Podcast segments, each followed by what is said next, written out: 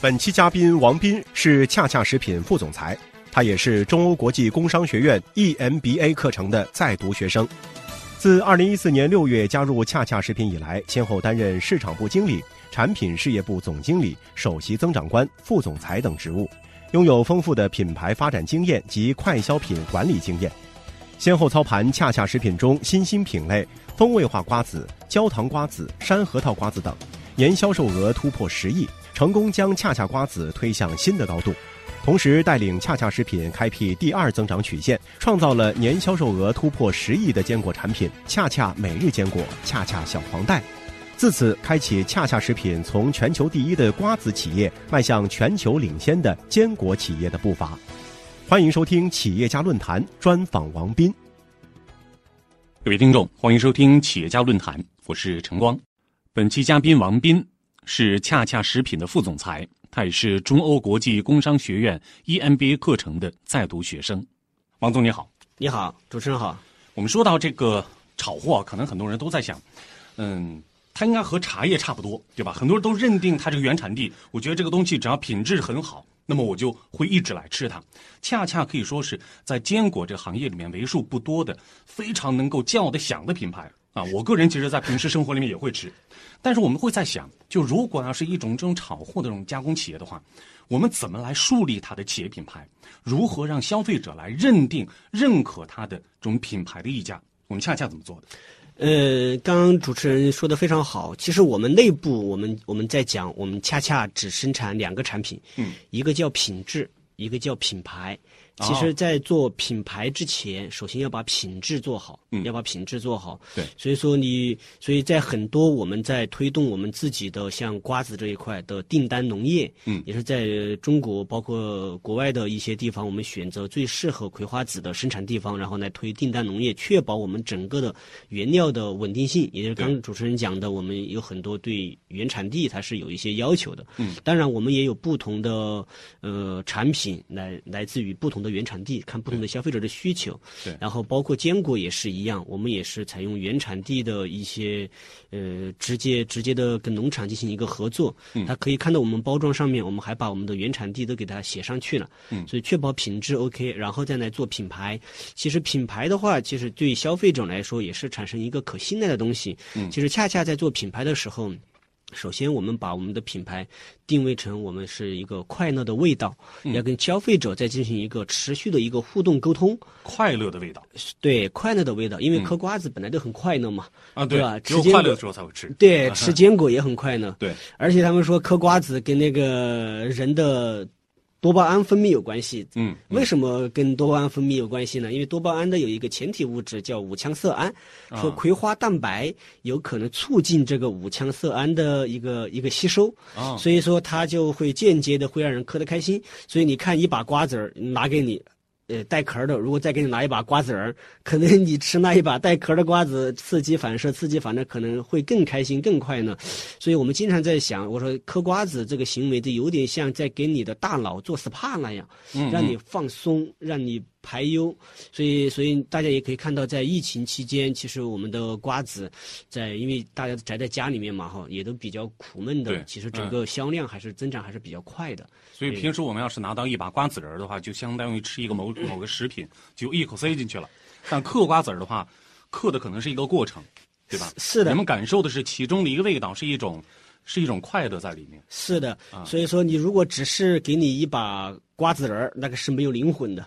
哦，所以一定是要有带壳儿的，要他卖给你的不只是那一个瓜子，啊它而是那个嗑的那个过程。所以为了让这个嗑的过程变得更有意思，所以我们也还在我们每一包瓜子里面，我们有放我们的文化卡片。对，这个我也发现了。对嗯，那个文化卡片呢，以前可能，呃，在十多二十年前，那个时候可能放什么朱德庸的漫画呀、金对陵十二钗这种对有意思一点。现在随着互联网的发展，技术越来越进步，可能我们就会采用一物一码的技术，嗯消费嗯者只要扫一个码，可能就会参与我们很多的一些互动，也会了解到我们的品牌。同时它可能还会得到一些激励，所以这个等于也是跟消费者进行的一个沟通，提升的一个品牌。所以，所以嗑瓜子它这个场景，它可以玩的东西很多，有时候对瓜子还不一定来嗑嗯。我们比如像今年，我们有做很多在小红书啊、抖音上面，我们有做很多跟消费者互动的东西，比方把瓜子拿来在家里来作画呀，把它拼成一幅图画。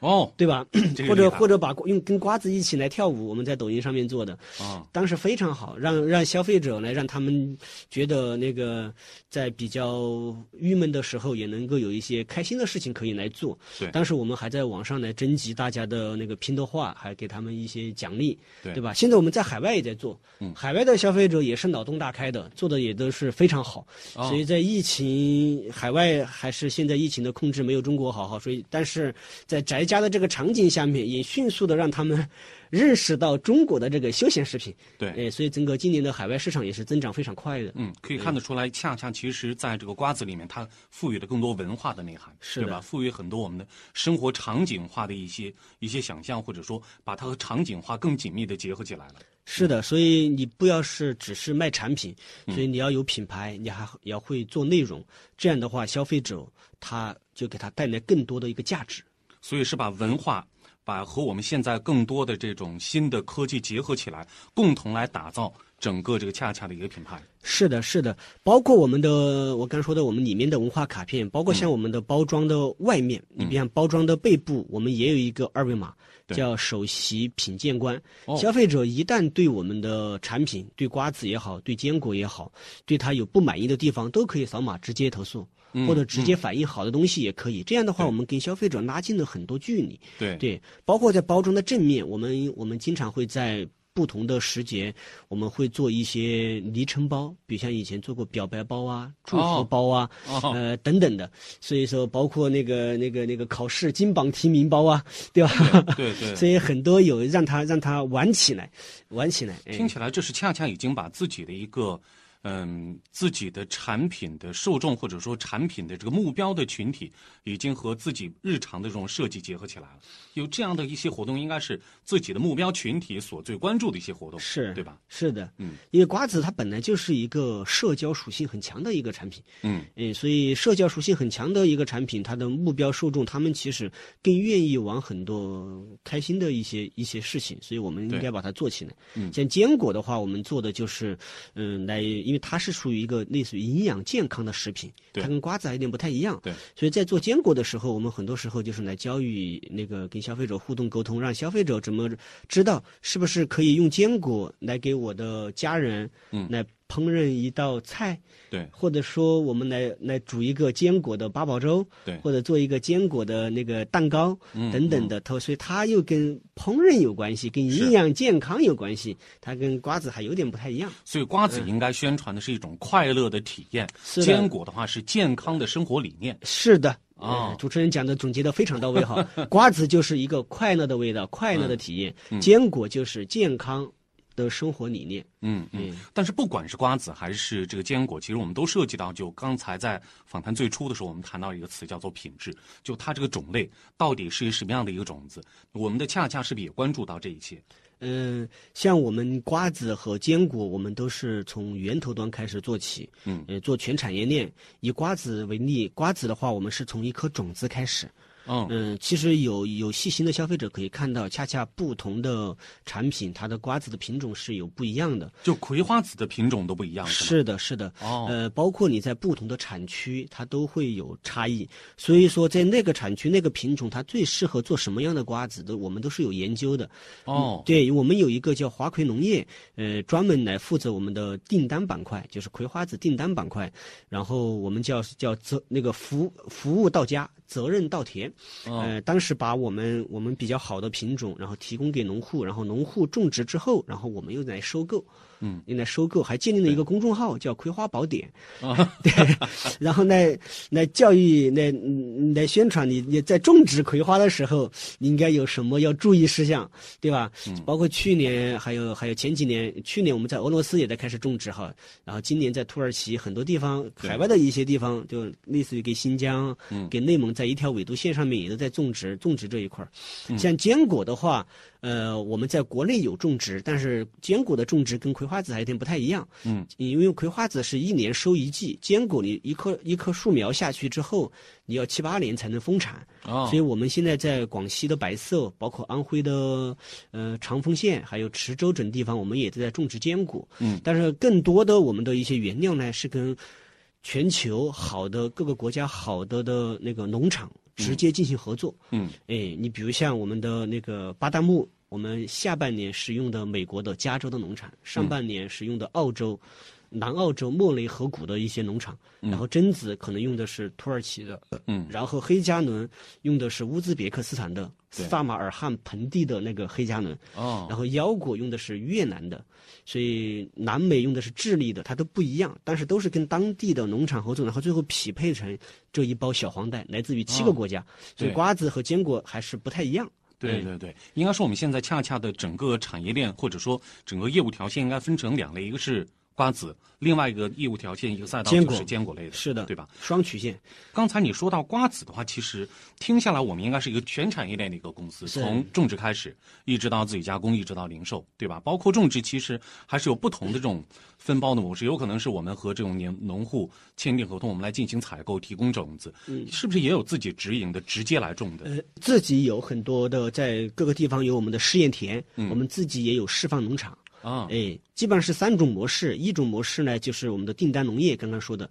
对，一种呢就是我们自己的示范农场，对哎，还有一种呢还是会从市场上还是会收购一部分，啊因为我们一年的用量还是比较大的，对，哎，我们一年有二十几万吨的用量，所以你完全靠订单目前还还不能完全满足，但是嗯订单都已经占掉我们的将近六成了。哎啊啊，那么为什么瓜子这个品类要采用全产业链的？坚果这个产业听起来好像还是，嗯，更多的像是一个产业链方面的某一个环节聚力在在一个环节来发展。嗯，为什么在两个赛道是采用不同的战略？呃，其实坚果和瓜子呃本质上它的战略其实是一样的，都是全产业链。嗯，因为瓜子恰恰做了二十几年了，哦它的对时间的沉淀是更久，是更久一点。 所以说，你从种子到订单，它更久，而且是在中国主。中国的品质是最好的，对然后坚果呢，因因为恰恰做的、嗯、做的时间相对短一点，对，而且坚果它的产业链的打通的难度系数比瓜子更大，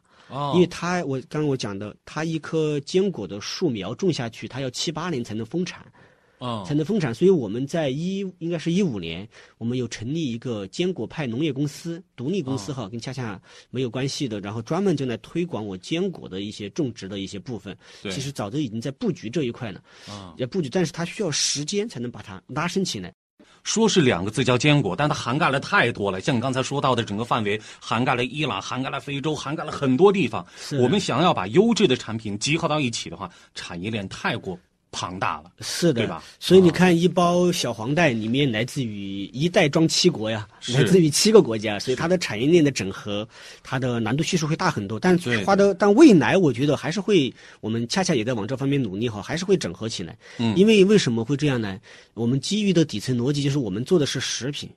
食品的安全，对，食品的健康，食品的新鲜，这个至关重要。嗯，至关重要，所以我们希望把产业链的每一个点，我们都能够嗯监控到，嗯，这样确保最后我提供给消费者、提供给顾客的那包产品是新鲜的，对是安全的，是可追溯的对，这个是我们基于的最底层、最底层的一个逻辑。嗯嗯。我们具体再来说一下这个瓜子这个产业链，或者说瓜子这个赛道，就是瓜子其实它有不同的品种。对吧？而且不光是有不同的品种，其实我关注到好像恰恰最近，呃，恰恰现在的瓜子的整个这个产品线，应该说很丰富。它不光是有原味，对吧？是的是的还有什么这个嗯、呃什么奶油味，对吧？还有还有叫叫什么，反正还有很多，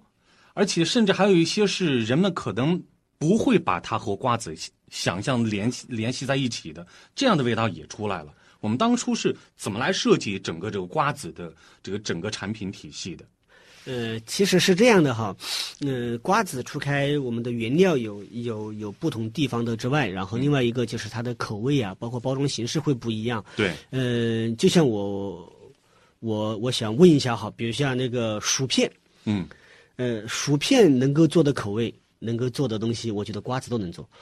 什么烧烤味，对吧？对原味、黄黄瓜味，什么番茄味 对吧？太多对了，，嗯如果说薯片它能够代表欧美的休闲食品啊，嗯嗯休闲食品，那么瓜子就一定能够代表中国的休闲食品。那嗯么 OK，休闲食品的底层逻辑是什么？休闲食品的底层逻辑就三个东西，嗯一个是要好吃，对对吧？休对闲食品嘛。对，第二个是要分享，或者要有分享属性。是社交属性，社交属性。对第三个是要有趣。瓜子它天生具备分享属性，就是社交是属性，对吧？没错呃，也比较耐吃哈，对天生具备。那为什么不能把它做得更好吃一 点呢？这为一定什是可以的。为什么只有薯片能够做 B B Q 烧烤，为什么瓜子不能做 B B Q 烧烤呢？对，这是我们的呃一个一个灵魂的问题哈，一定一定可以。所以当我们在做它的时候，当你出来山核桃瓜子、焦糖瓜子，包括现在我们的藤椒瓜子哈，出来之后市场上就非常火啊，还有藤椒瓜啊，子，对，所以市场上一下就火了。是所以，所以也是以前我们受制于自己的那个思维模型，把自己对嗯给给固执在里面的，所以要把自己给它打通。你想透这个底层逻辑，然后最后你再把它做的有趣一点。像我前面讲的，你可以拼图，可以做嗯是很有趣的东西是，瓜子可以玩的非常有趣，对吧？哈，对吧？一把瓜子可以摆平好的东西，对吧？哈，对吧？那个，所以，所以，所以你把这个想清楚了之后，嗯你就觉得，哎，瓜子它可以做很多，包括老外也可以嗑瓜子啊。为什么只有是中国人嗑瓜子呢？现在越来越多的老外都在嗑瓜子儿了。是啊，中国人就能吃薯片，为什么老外不能嗑瓜子？是，嗯，但我还是有一个问题啊，就是我们刚才王总问到一个，为什么不能把我们的瓜子做得更好吃一些呢？答案显而易见是能的，对吧？但是我们在把这个能的答案。落实到自己的行动，落实到整个产品体系的丰富的时候，其实它应该有一个非常繁杂的一个过程，就是我们怎么来做消费者调研，对吧？消费者接受接受哪些味道，哪些味道是适合瓜子本身这个味道，它是能相契合的。如果要是两个味道不能合在一起，其实也挺怪的。是的所以是我们的中间这个过程是怎么来做的？呃，在这个中间的话，最开始我们是有消费者的一些洞察的，呃嗯它分为几个方面吧。第一个可以通过现互联网的一些大数据是可以洞察到我们现在的消费者的偏好，他喜欢什么。对第二个，通过我们线下的入户调研，嗯对，也也也可以也可以拿到很多入户调研的资料哈。然后另外一个呢，还是我们自己跟消费者的一个深度的一个座谈会，焦点座谈会，大家一起来谈尝试一下。这样之后，然后最后透过恰恰的研发。我们可以做很多的口味口味原型出来，对做完了之后，然后再给我们的天使粉丝，我们其实很多我们的负责市场的哈，嗯都有自己的那个微信群、粉丝群，一个群大概三四百个人、几百个人，啊，对，然后很多个群，然后让他们作为我们的第一批第一批客户，然后来进行试点。试点完了之后，然后最后我们进就进行小规模生产。小规模生产，我们会在线上来试销，也会在线下找一些渠道和城市来试销。一旦发现 OK，我们再给它放大。呃，我们是基于这个逻辑，然后整个来进行一个营销，或者说那个新品上市的一个闭环。嗯所以，当你看到我们现在最开始我们出的那个山核桃瓜子的时候，其实就是把我们临安、浙江的那种小核桃，对，对啊，我们长三角也很喜欢吃哈，是，那个小核桃，它的风味跟瓜子的风味结合到一起的。嗯嗯，为什么要一想到把这两个结合到一起？因为那个小核桃它很好吃，是我们很多人江浙一带人也很喜欢吃，对但是它不太好剥。是很对吧难 播，但是瓜子呢，它很好剥， 是，很好嗑哈，对啊，所以你有没有机会可以结合到一起呢？后来就有机会把它结合到一起。而且从口感上来说，瓜子仁儿和那个山核桃仁儿口是感的相近，是啊的，是的，所以把我们又采用了一个煮制的工艺，因为恰恰是以煮为以煮这一块研究的很多，就把山核桃真的山核桃嗯跟瓜子一起煮了之后，把山核桃里面的风味给它全部给它煮进去，对。所以这样的话你就出了一个山核桃味瓜子，就很好。所以现在山核桃味的瓜子应该卖的是不是比原味还好了？嗯因为我见到好多超市里面大部分摆的都是山核桃味的，是卖得很我好们自己家买也都是买啊，这个你味们道。也是买的，是的对，包括现在我们在呃去年也出了一款藤椒瓜子，你看现在都喜欢吃藤椒，对吧？哈哦对对，就四川的的那种那种呃你花椒好，一种比较独特的花椒，给它嗯加进去之后，呃，跟藤椒一起煮了之后呢，呃，吃的还有点麻麻的小感觉，对吧？啊，要吃到第九颗才麻，对吧？哈， 我这哎啊，你们还专门做过测而试，且做的做个测试，对，所以所以也反应非常好，特别啊对在西区哈，我们重庆啊、四川一带，对，嗯，所以所以它它都可以可以做，对吧？说不定未来还会做一个火锅瓜子都有可能，嗯对嗯我们刚才说到了恰恰的瓜子的，包括这个从原材料的采购啊，到这个整个产品的口味体系的建立，其实说到了很多。我们在最开始介绍到恰恰的时候，其实也是谈到了恰恰获得过很多荣誉，对吧？包括刚才说到的国家科学技术进步奖二等奖，嗯，包括这个呃智能制造的试点示范、制造业互联网融合发展试点示范企业等等等等。但是我们在想的时候，其实很难想象，就是这么一个坚果的炒货类的企业，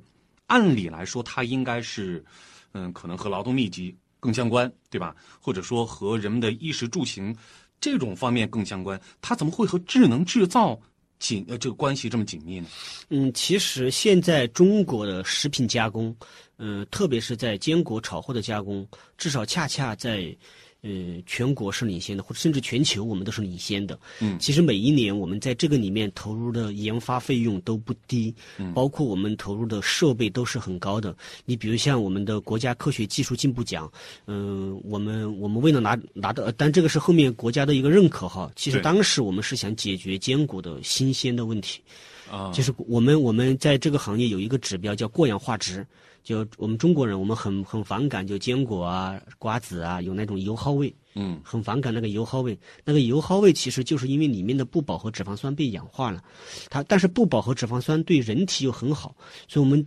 怎么让这个不饱和脂肪酸不被氧化？所以它是一个一揽子的工程。嗯一揽子的工程，从我们的统仓、储藏到生产加工，到最后的，你看那么一包小小瓜子，我们都是冲淡包装的，包括坚果也是，嗯对。都是冲淡，然后里面还加干燥剂、加吸氧剂，所以就是为了这个新鲜。那么接下来我们再来说说恰恰的一个长三角地域的一个布局，包括我们整个作为企业来说，我们的社会责任是如何体现的啊？那么应该说，现在长三角一体化正在提速。那么长三角，我们知道恰恰本身其实也是一个安徽的一个企业，对对吧？那么恰恰在整个长三角地区的一个布局是怎么做的？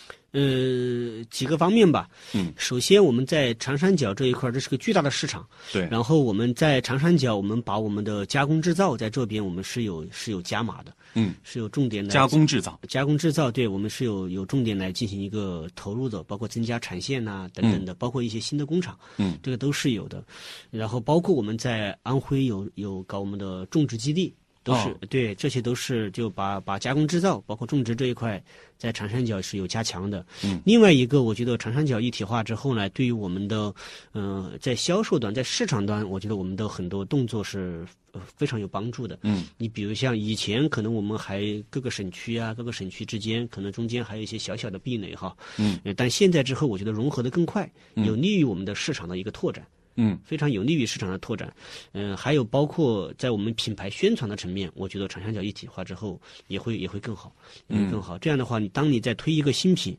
或者说你在你在进行一些那个活动的时候，它可以更加的、更快速的来触及到我们的顾客。嗯。那本身恰恰在长三角地区的一个产业占比，相对于全国来说，大概是什么样的一个份额？在长三角的占比跟跟我们的珠三角是基本上齐头并进的，嗯，应该是最重要的、最重要的，两个区域，一个长三角，一个珠三角。它重要是体现在它是非常重要的一个，呃呃，出售的一个市场，还是说一个加工的市场？嗯嗯，第一，它是我们的一个那个那个那个那个出售的市场，就是我们的那个那个那个业绩最主要从长三角、珠三角是最多的。啊是，最多的。然后另外一个长三角还有一个独特的呃那个优势，相比相对珠三角来说，就是我们的加工，长嗯啊三长三角还有加工，就覆盖的我们的供应会更快。嗯在这边那个因为恰恰也是安徽企业，对哎，所以本来也就是长三角的企业，对，所以说在这一块的话，我们是是更好。还有一个呢，长三角呢，还有一个对于我们很多很多新品，嗯你比如像以前的焦糖瓜子啊、山核桃瓜子啊，啊，包括小黄袋、每日坚果呀，都是从长三角开始推广起来的。嗯， 哎，然后最最后逐渐覆盖到珠三角也好，全国也好，这样所以说出去的长三角的消费者是更愿意去体验或者是啊尝试新是鲜的，事是的，是的，它的势能更高，物啊，哎啊，势能更高。所以当他们接受了之后，所以也会影响到我们周边的很多很多很多的一些省份。对，哎，那相比起来，比如说长三角地区和我们刚才提到你像珠三角地区或者其他地区，我们从口味方面或者产品线来说，有什么区别吗？有有差异， 还是有差异的。嗯这个差异是呃，比如像以瓜子来说哈，嗯可能长三角他对我们有一款瓜子就特别喜欢，嗯就是那个呃焦糖瓜子和山核桃瓜子，他特别喜欢。为什么呢？可能因为难别怪我们家都是这两 种。你看山核桃本来在嗯浙江啊、江浙一带哈，包括上海，大家都很喜欢的哈，嗯所以大家那个那个很喜欢山核桃瓜子，包括上海吃的相对偏甜一点哈，嗯，所以也很喜欢那个那个焦糖瓜子。像你像西区，我们有一些地方呢，可能喜欢你，比如像重庆、四川，可能对于我们的。藤椒瓜子比较喜欢，有点麻麻的。嗯对比如我们的北方，我们有一个海盐瓜子，他可能比较喜欢，就是加的加的海盐嘛哈。哦，它稍微咸一点的，他可能喜欢一点，所以还是有点差异。你比方珠三角，可能对于我们的原味的瓜子，可能更也很青睐，对对啊，因为那边吃的清淡一点。嗯所以包括那个坚果呢，更是这样的。坚果的话，因为嗯、呃坚果的客单价相对高一点，所以我们在长三角的呃这个市场应该是全国最大的市场，哦就在长三角。对，嗯，对比珠三角可能还大一点，因为在江苏啊、浙江，包括上海呀、包括那个合肥啊这些地方，它的购买力还是可以，特别是在江浙沪啊，购买力很高的。嗯哎嗯，我们刚才说到的是口味，显而易见，不同的地区口味是不一样的。长三角地区人喜欢吃甜一些的味道，对，而且啊吧特别的还有一个很特别的地方，嗯其实长三角很多我们这个行业，坚果炒货这个行业，嗯，很多企业，而且知名的企业都集中在长三角，嗯，基本上很多都集中在长三角。为什么？像浙有江、啊、没有想过为什么？很多啊，因为因为这边的可能这边的顾客市场吧，我觉得我啊觉得应该市是场更大对，可能这边的消费者可能愿意接受。其实这边的你变瓜子，它其实这边不不产的哈， 在新疆、内蒙才产嘛。哦对，但是这边它可能很多人喜欢，包括坚果也是。所以你看浙江有很多坚果企业，包括安徽也是，啊，嗯、所以很多都集包括上海也有哈，对，所以很多都集中在这边的。嗯嗯，那么作为整个市场来说，除了就是它的市场比较大之外，有没有考虑过我们长三角这个市场，相比于其他的一些大的市场，比如说环渤海、像珠三角、像刚才你多次提到的这个成渝这个地区，我们这个市场和他们这些嗯其他的市场来说，相比它有什么特点吗？呃，还是消费者的偏好还是有差异的。主要是体现在消费者的偏好。偏好，你比啊如像我们在那个第一个，比方口味上面是是有差异的哈，嗯，对吧？每个地方都有每个地方的口味，还是有点偏偏好的。当然，现在这个口味呢也越来越融合了哈，对也越来越在融合，但是小的差异还是在的。第二个呢，对于一些包装上是有差异的，比方北方它可能就希望偏大包装一点，啊、哎，南方可能希望偏稍微小包装一点，对哎，它还是有点小有点差异的，嗯嗯，那么尽管说是整个长三角地区，但它其实还是三省一市。我不知道，就作为企业来说，有没有想过，嗯、我们长三角一体化的一个进程，对于企业的这个促进作用，如果要是在哪些方面再做得好一些，或者说再调整一些，企业就会发展的更快。有没有想过这样的一些方面的内容？嗯，我觉得第一个，首先，我觉得对于长三角一体化的话，首先让我们企业，呃，要更更加深刻的来理解到这里面的一些内涵，包括一些政策。嗯这样的话，对于企业在实际的企业经营的时候也好，更加的来来配合这些政策，来最后促进了企业的一个发展。这是第一个，我觉得双方的沟通一定是要政策一定要一定要一定要清晰，这第一个。第二个，我觉得长三角一体化之后，未来对于我们企业在这边的运运运营的更好吧，或者说市场给它做得更大，我觉得也是很有帮助的。特别是把它做得更大之后，你嗯，你对于你拓展全国市场也是帮助非常大的。你比如像很多我们我们以前在那个可能推广一个新产品，可能当时可能要么就在上海推，要么都在安徽推或者在江苏推。现在你可能长三角可以一起来推呢，对，嗯，一起来推，这样的话对于你推广的一个成功概率也提升的很大。嗯，我知道王总应该是商学院的高材生，对吧？我们在商学院里有有门课程叫做这个商业伦理或者商业道德，嗯就是说要作为一个企业来说，尤其大企业，我们要承担相应的社社会责责任任之类的，对对吧？怎么看待社会责任和企业的正常的经营行为？呃，他们之间有促进关系吗。它有促进促进关系。你嗯比如像刚刚我们比方捐赠口罩这些，它也是社会责任哈。嗯你借助你自己的资源，对吧哈？因为你在泰国有工厂嘛，借助自己的资源，这是这是一体现。包括你一些一些那个那个洪水前段时间，我们来捐捐赠一些产品呐、对呃包括捐赠希望小学，我们早上会捐赠的七所希望小学，但这个只是一方面。但我觉得更深层次的应该是说，能够就授人以鱼。不如不授如人授授人人以以渔渔，对，就是给他产品，不如教他如何来打鱼对，啊。所以我们在你比方我们瓜子也好，坚果也好，我们在很多的我们的扶贫扶贫县，我们跟他们都有一些都有一些合作，比如像比如像瓜子，刚我说的订单农业， 对对吧？我们可能会促进很多葵农的他的他的收入的一个提升。比是方我把种子交给他，他按照我的要求，我们种出来，然后最后我收我再收他的种子，嗯这样他也确保到一个稳定的收入，自己也学会了一门技能，嗯对吧？然后比如像核桃，核桃我们比方在新疆，在阿克苏那边，我们跟也是跟当地的当地的农场还有农户也是进行合作来收购他们的核桃，嗯，这种也是促进，就它是一个细水长流的促进它的一个产业。当它跟恰恰合作呢之后，它整个核桃的它的它的田间管理啊，包括它的采收啊，很多标准对质量的要求也逐渐逐渐提升了。它可能还不嗯对只是做恰恰的生意呢，它可能是还会呃自己有一门小生意 呢，是有一门生意呢，就像会捕鱼呢，是会捕鱼呢。所以我觉得在。产业扶贫哈，这个应该叫产业扶贫。产业扶贫这一块，我觉得应该是很多企业是可以思考的，是可以思考的。特别是像我们这种做食品的，又是全产业全全产业链做，又对跟农业有关系的，对。我觉得在这一块是可以发挥更大的作用的。嗯，那么恰恰是专门会有一个部门来对接像这样的事情吗？呃，我们其实那个在农业板块，我们是有专门的部门的，坚果和瓜子还是两个部门。瓜子有一个叫华葵农业，啊，哎、是在恰恰体系内，然后坚果有一个叫坚果派农业，哎、对，因为这两个还两个模块还有点不太一样，哎、嗯嗯。那么现在恰恰的，就刚才你提到了很多这种扶贫的项目，像这样的项目，在恰恰的整个产业里面有多少？呃，像我们的，呃，具体没有统计过哈。嗯，基本上像我瓜子来说，瓜子基本上都是从新疆、内蒙、甘肃，包括东北的一些地方哈收购的。像这些都地应该方是人均收入比较相对的偏地低一方点的。然后啊坚果的核桃基本上都从新疆还有山西的一些地方来收购的，也是对相对来说人均收入低一点的。 对像这种比较经济发达一点的地方，反倒还不产这些。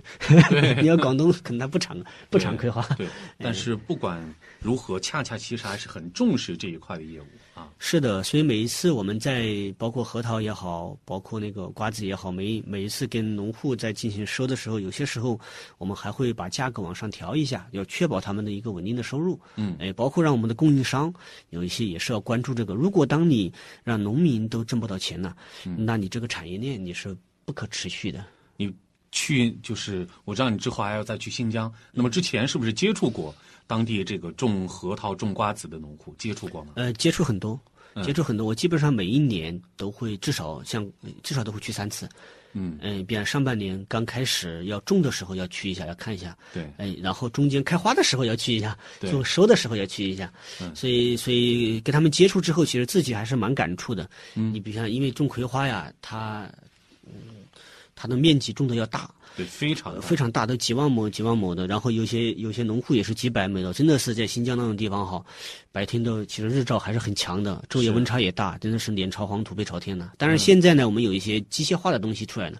一些机械化陆陆续续也出来了，嗯呃，所以也在逐渐的把整个前端的。整个整个农业板块把它整个提升起来，嗯但这个呢，我们也是想向海外的很多学习了很多，你包括坚果的，因为他们对确实在这个农业加工这一块还是有他们先进的之处。对所以我们也是进行了很多交流学习，然后把他们引进来，然后来提升我们整个的一个农业的一个水平，嗯在最终来反馈到我们产品上和消费者上，就是让我们的产品品质更好了。所以我们也是希望恰恰能够发展的更好，把嗑瓜子儿这种生活方式能推广到更多地方，甚至把我们的中国文化推广到更多的地方啊。好，非常感谢王总接受我们今天的采访，再见。好，谢谢大家。